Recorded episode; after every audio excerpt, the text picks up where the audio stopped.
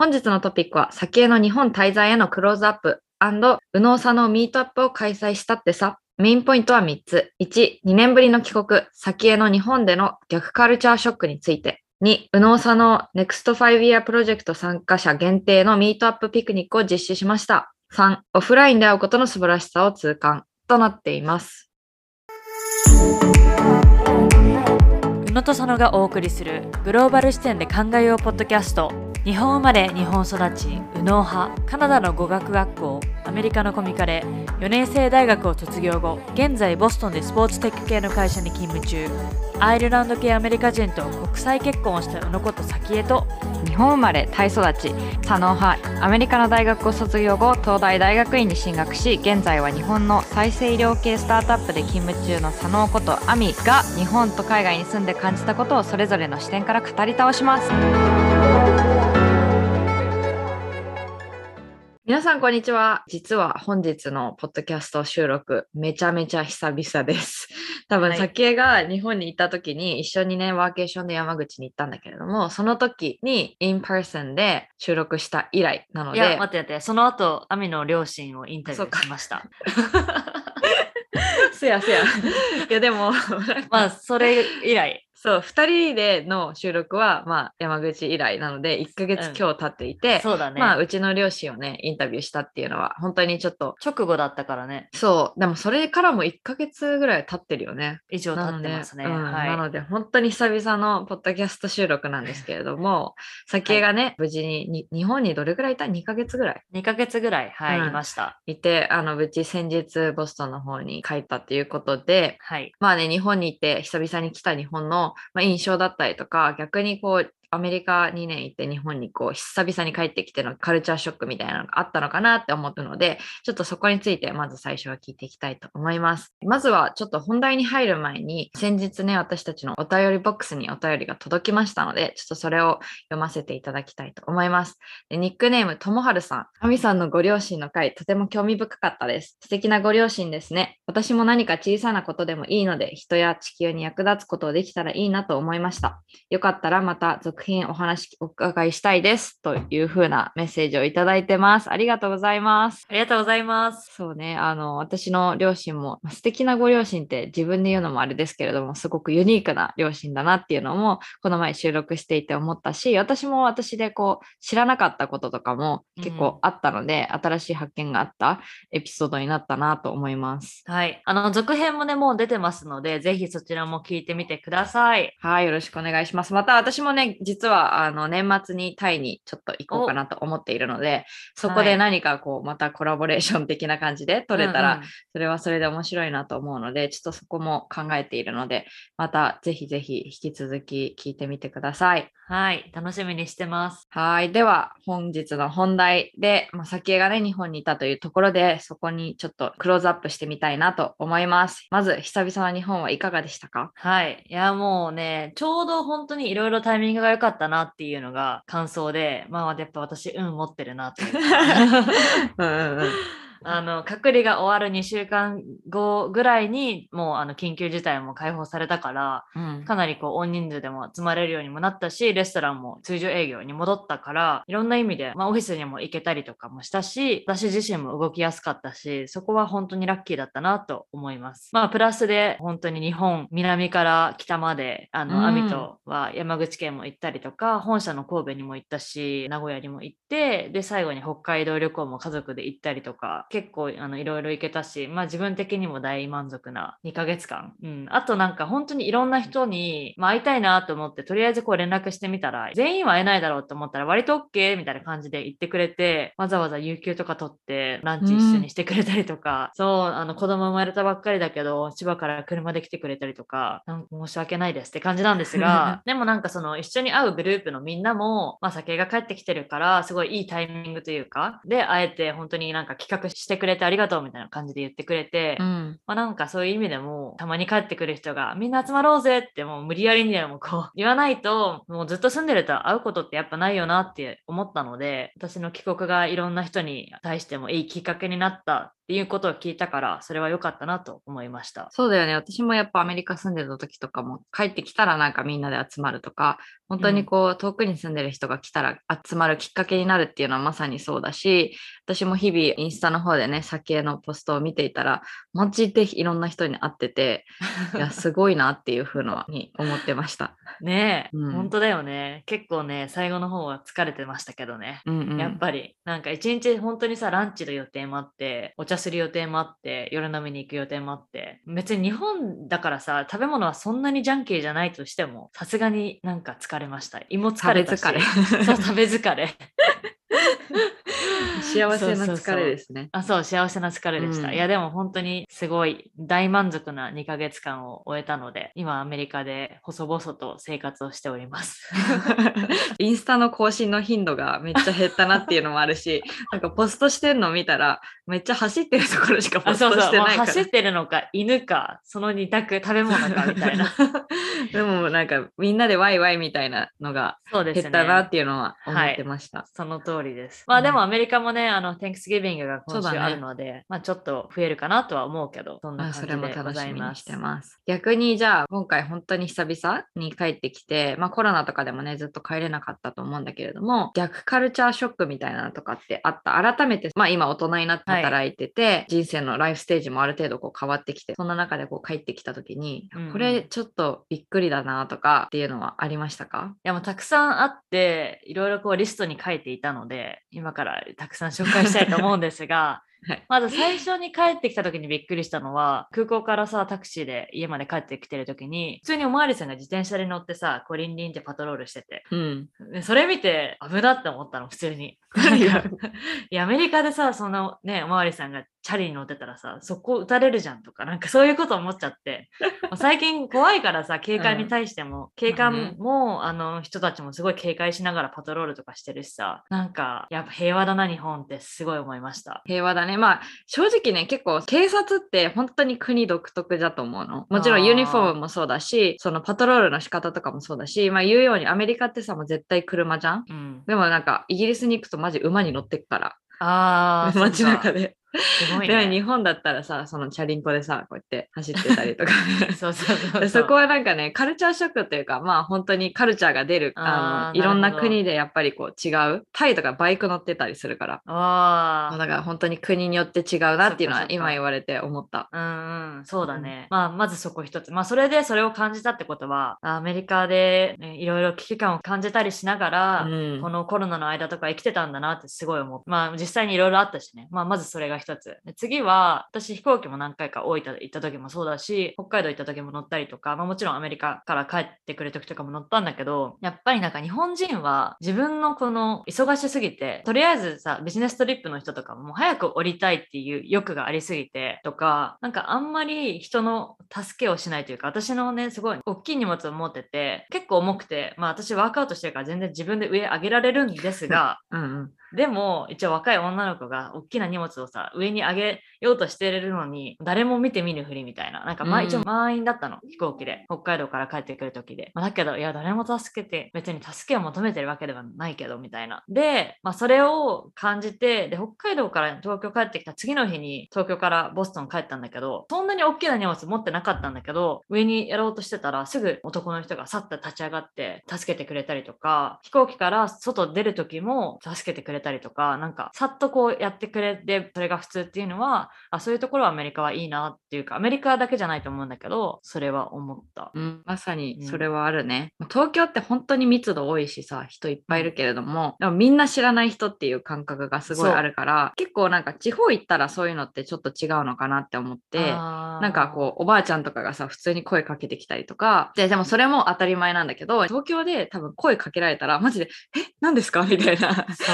なりうるから、うん、それはねすごい東京あるあるなのかもしれないよね。うん、なんかそれと似たようなエピソードで、うん、でも私も本当もそれは街でも電車でも他人は他人で関わらないとかなんかそれはすごい感じたんだけど一個あるエピソードが中目黒で私はヘアサロン行って帰ってきて夜10時ぐらいだったのね。うん、でなんか駅に向かって歩いてたら中目のちょっと商店街っぽい高架、はいはい、高架下のお店があるところで、うん、すごい遠くから女性のこの泣きわめき声が聞こえて it うん。え何事？ってなったらカップルで女の子が酔っ払ってるのは分かるんだけどもう道路にこう寝っ転がってなんたらなんとかもうなんかもうまめいてんの。で、まあ、男の子はどういう経緯で喧嘩してんのか分かんないんだけどちょっともう早くさみたいな感じで早くちょっと起き上がってよみたいな感じでの雰囲気なんだけどその周りさめっちゃ居酒屋もあって半テラスというか半外みたいな。うんうんうん。もうみんなすすぐそこにいるわけ周りに。でもみんな見て見ぬふりというか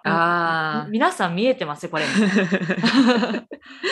わわかる？わかる。なんか叫んでるのに私、うん。え大丈夫かなこの子みたいな。すごい心配になったんだけどみんななんか見て見ぬふりです。通りすがってるからこれはほっとしておくべきかなみたいな感じでうん。私も特になんかできるわけじゃなかったんだけど、なんかこれがもしアメリカだったら結構野じ馬も周りに来ると思うし、うん。なんか大丈夫？とか、警察呼ぼうかとか、なんかそういうヘルプの人たちが来るんじゃないかなって思ったから、そこはカルチャーショックでした。うん、私も昨日ちょうど帰ってくるときに、ん昨日はちょっと別ルートで行ったから、大きな駅に通って帰ってきたんだけど、普通にそんな音遅くないんだよ。8時ぐらいで、うん。なんか駅のホームに普通に寝っ転がってるおお兄さんがいたの。ええ？と思って、なんか、うん。私最初、え？生きてる？って思ったの。うんうんうん。本当にびっくりともしないから。したらまあ、結局は酔っ払ってー、寝転がってたんだけど、その時も周り何も言わないで、私もなんか本当に生きてるからちょっと不安だったからトントンみたいな、なんか大丈夫ですか？って言ったの。したらなんか、ああとか言って生きてたからよかったんだけど、その時になんかその辺にいるおばちゃんが駅員さん呼んできてくれたから、ああ、そうなんだ。あのちゃんとその駅員さん何人か来てレスキューしてくれたんだけど、でもそれもね、やっぱり私も最初遠くからちらっと見えて、でも誰も何も近寄ろうともしないし、すごいそれは冷たいというか、これが東京なのかっていうのをね、うん感じた。え、駅のホームでしょ？そうベンチとかじゃなくて。あベンチとかじゃない。で、なんかホームにはちゃんと扉、あの電車が来たらはいはい開く扉とかがあるから、落ちたりとかっていうのは多分ないとは思うんだけど、でももう明らか狭いところにドーンって寝転がってたから、えー、なんかやっぱそれもこうみんな見て見ぬふりだったし、そうだよね。ね、厄介なことに巻き込まれたら嫌だっていうのもあったのかもしれないけど、そうそう、だからそれもすごいあるあるだよね、東京。あるある。あとなんか、それのあの、関連で言うと、やっぱ酔っ払いが多すぎるというか、多いね。なんかその潰れてる人がこんなにいて、まあそれで安全で平和な国だからいいけれども、うん。それは恥ずかしくないのかなとか、それが当たり前になってしまってる日本やばくないかとは思った。そうだね。なんかまあ、酔いつぶれるまで外で飲むっていうのも結構すごいし、うんうでも酔って、その、例えば渋谷のさ、センター街とかで寝てても、結構な確率で普通にちゃんと財布とか携帯とかってそうそうそう。取られてないっていうね。うん、そうなの。なんかさ、そのアメリカとかは、そうやって酔っ払って潰れた人が、例えばなんか事故を起こしたら、そのお店の責任になるの。うんそこま。で飲ませたお店がいけないから訴えられたりとかすると思うんだけど、まあだからちょっとでもバーとかで寝落ちしちゃってる人がいたらもう速攻セキュリティに外連れられたりとか追い出されたりするから、なんかアメリカではそういう人たちは見ないし、もちろん電車で酔っ払って寝てたら本当にマジやばいから、そんなことできないし、うん。あと、なんか、酔っ払う理由としては、やっぱ日本のね、お酒は安すぎるから、あの、全体的に。うん。アメリカってさ、ビール一杯にしても800円とか8ドルとか、安いところで5ドルとか6ドルかもしんないけど、なんか飲み放題とかもあるしさ、やっぱ飲み放題で元取らなきゃいけないくらいラストオーダーでめちゃくちゃ頼んじゃったりするじゃん。うん。で飲み放題の飲み物ってあんまりいいクオリティじゃないからさ割りで頭痛くなって二日酔いとかなるし、なんかいろいろ良くないんじゃないかなと思った。そうだね。まあもともと人種的にうんうんもそこまでさ、まあ強い人も中にはいるけど、みんなこう弱かったりするけど、まあ仕事で飲まなきゃいけないとか、一緒にいる人の顔とか気にしてさ、まあみんな飲んでるから自分も頑張って飲まなきゃみたいな、うんなんかそういうのも。空気読めじゃないけど、あって、飲めないところをガンガン飲んで倒れるっていうか、そういうホームで寝ちゃうとかね。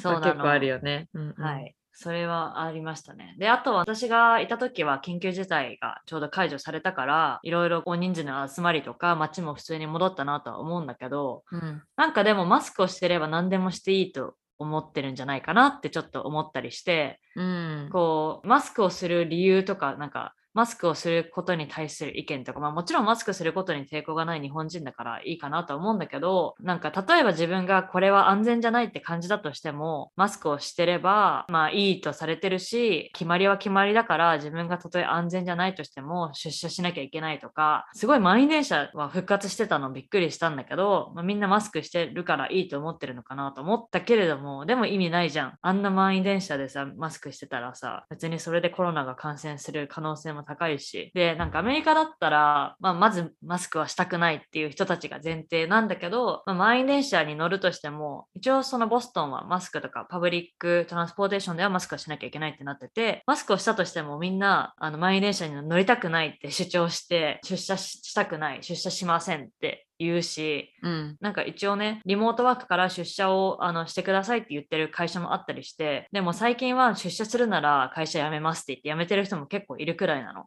うんなんかそういう人たちもいるから、会社側もいろいろアジャストしなきゃいけないというか、フレキシブルに対応しなきゃいけなくなってるけど、なんか決まりは決まりだからって、こう、まあ、従えるのがいいところでもあるけれども、なんかもうちょっといろいろこう考えようよってすごい思った。うん、なんか言われるがままにだもんね。そうそうそう、そうなの。うん。あとはなんか、そのマスクしてればいいっていうのはまさにそうで、別になんか人通りもそんなないし全く外の場所でもみんなマスクしてるし、うん、なんかそこで私が苦しくてさちょっとマスク外してたら結構見られたりもするし、うん、でも全然人いないしその見てくる人も反対の道とか通ってたりしてさ、うんうん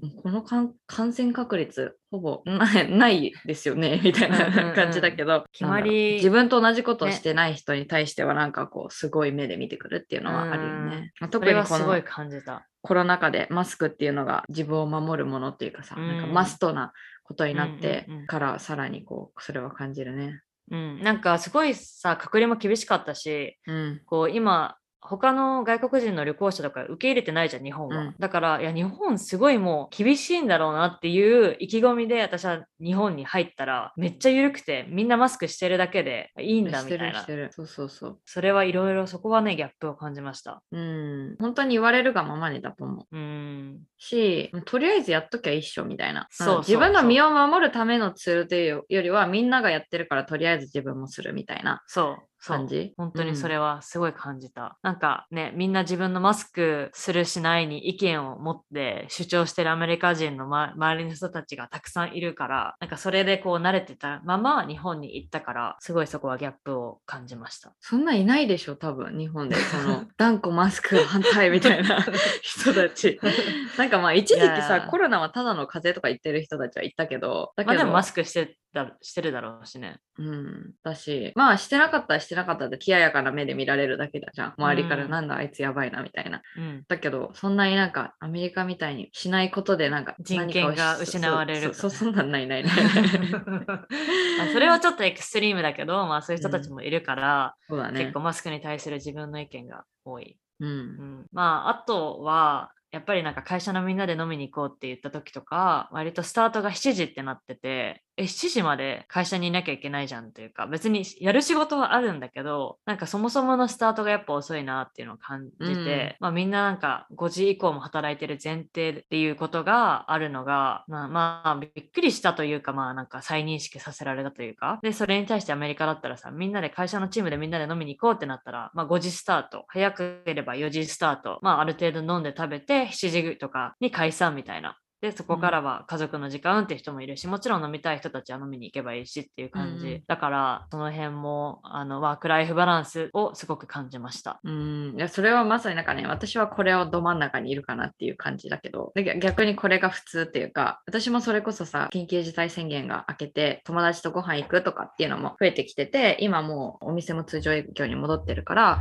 ご飯じゃあ何時からとか言ってもやっぱり向こうも仕事あるしこっちも仕事あるしで金曜日だけど7時から開始とか、うん、まあ移動時間も含めてね、実際上がるのはもうちょっと早いで、まあ、移動に30分1時間でかかったりするから、全然6時ぐらいには上がるんだけど、でもやっぱ7時スタートっていうのは結構定番かなっていうのは思う。そうだよね。うん、まああとは最後で言うと、まあ、もちろん日本は高齢化が進んでるから、高齢者がすごい多いなっていうのは、まあ、もちろん感じたんだけど、定年後の高齢者の、まあ、行き場のなさというか、時間の持て余しというか、どうしていいかわからない人たちが多いなっていうのは感じて、うん、であの、まあ、働き手がたくさんあるっていうのは今の時代いいことだからもちろん働いてる人もたくさんいるんだけど、まあ、もちろんさその今の高齢者のジェネレーションってすごい勤勉で働いてた人たちだから逆にこう時間があったら何していいかわからないっていう人たちが多いのかなって思ったけどアメリカの周りのこう定年してる人とかおばあちゃんぐらいの人たちを見ててもみんなこうフロリダに移住をしてとか暖かいところに行って、ね、冬の間は過ごして夏はボストンの方戻ってきてこっちではまた涼しい気候でとかなんかリタイアした定年後のライフをすごい楽しんでる感じがしてうん。そういうのはいいなと思ってるんだけどこうどうしたらこう日本の高齢者の人たちももっとこう自分の人生を楽しんで定年後のライフを楽しんでくれるのかなっていうのはすごい考えたけど別に結論が出てるわけじゃないけど。そうね。なんか難しいよね。やっぱり本当に何十年もさ日本って給料水準が変わってないっていうのもあって、ね、でも生活費ってめちゃめちゃ上がってるじゃん。だからやっぱりお金にそこまで余裕がない定年してる人っていうのも多いなっていうのも正直感じる、お金があってもどう時間を使ったらいいかが分かんないっていう人もすっごいいっぱいいるから、うん、私の周りって結構なんかその趣味に打ち込んで例えばゴルフが趣味だったらほぼ毎日のようにゴルフ場に通うとかさ、はいはい、なんか釣りがが趣味だったらもう船買ってまで釣り行くみたいな なんかそういう人って結構いるからなんかその人たち見てたらすごい生き生きとしてんなって思うけど、うん。でも私のコミュニティの外を見るとそれこそ時間がの使い方わかんない人っていうのが本当に多いなっていうのは感じる。うんうんうん、なんか別にさ引っ越さなくてもいいと思うんだけど、うん、なんか楽しみ方というか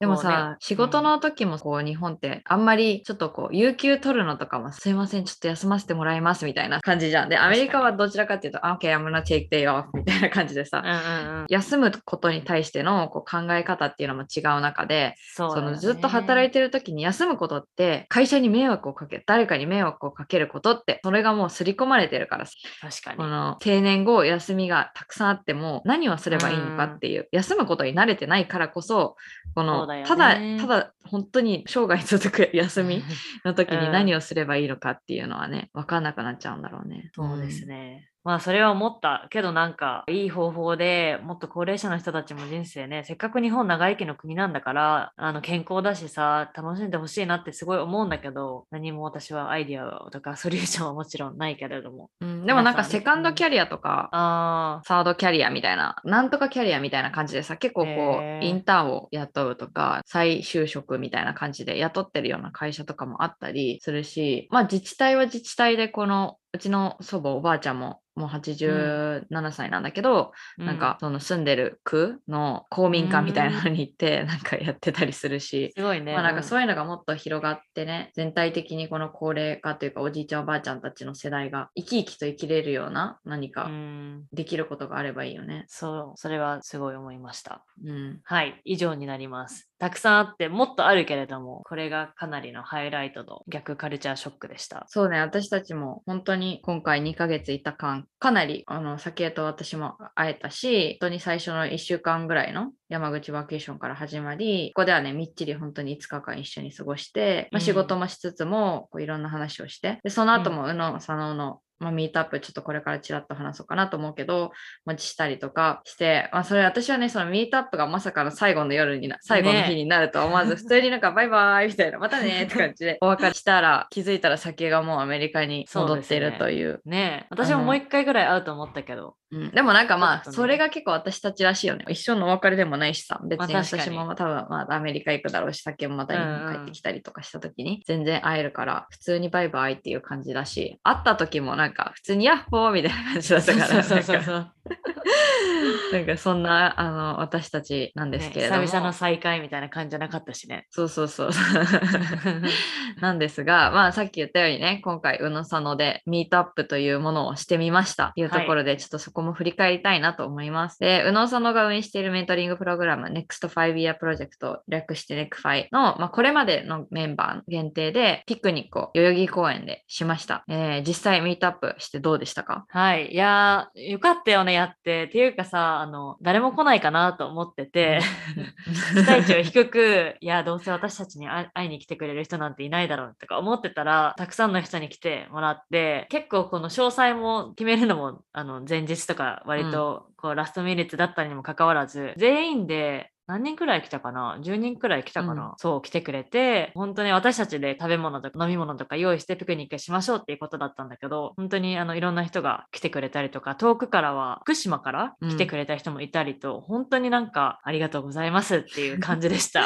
本当にね、まあ、その前にも実はネクファイのメンバーに山口に行った時うにちょうど2人、福岡に住んでるメンバーの方が2人いたからそこも会えたしまあそこから始まり私たちも本当にね期待値低く、まあ、傷つくの、うん。傷つくというかなんかこう 誰もさ期待値高くてさなんか本当に全然来なかった時にがっかりしちゃうのはね私たちだったのなので本当に期待値低くっていう風にはまさにそれで本当にいろんな人が来てくれてうん。なんか、なんだかんだ結構長い時間、あの、もちろん公園でもそうだし、ちょっと寒くなってきたらカフェとかに移動して話したりして、すごい楽しかったし、うん。やっぱさオンラインで話すと Zoom だしさ話せる範囲というか話せるこう深さが浅いことしか話せないしでネクファイも今回まあ3セメスター目だし毎回さ40人ぐらいの人が集まってくれてるのはありがたいんだけどやっぱ一人一人と話せる時間っていうのはやっぱね短くなってしまうからだからそう in person で meet up をして、うんあの一人一人と話すこともできたし私たち対 mentee mentor だけじゃなくってその横のつながりっていうのもすごい見えたのは良かったなと思った。そうだね。まさにそれはあるし、やっぱり、まあ、これまでさ、オンラインでしか会ったことがないネクファイメンバーだったけど、今回現実リアルに会えて、うん。改めて感じたことみたいなのってある？おう。改めて感じたこと、まあ、やっぱり in person で会うのって大切だなって最終的に思った、もちろんバーチャルで connect できるしいろんな人ともつながれたけどこのコロナ禍の間。でもやっぱり in person で会うことでこう確実な関係性が生まれるというか、うん。まあ、今後も本当によろしくお願いしますっていうように終えれたし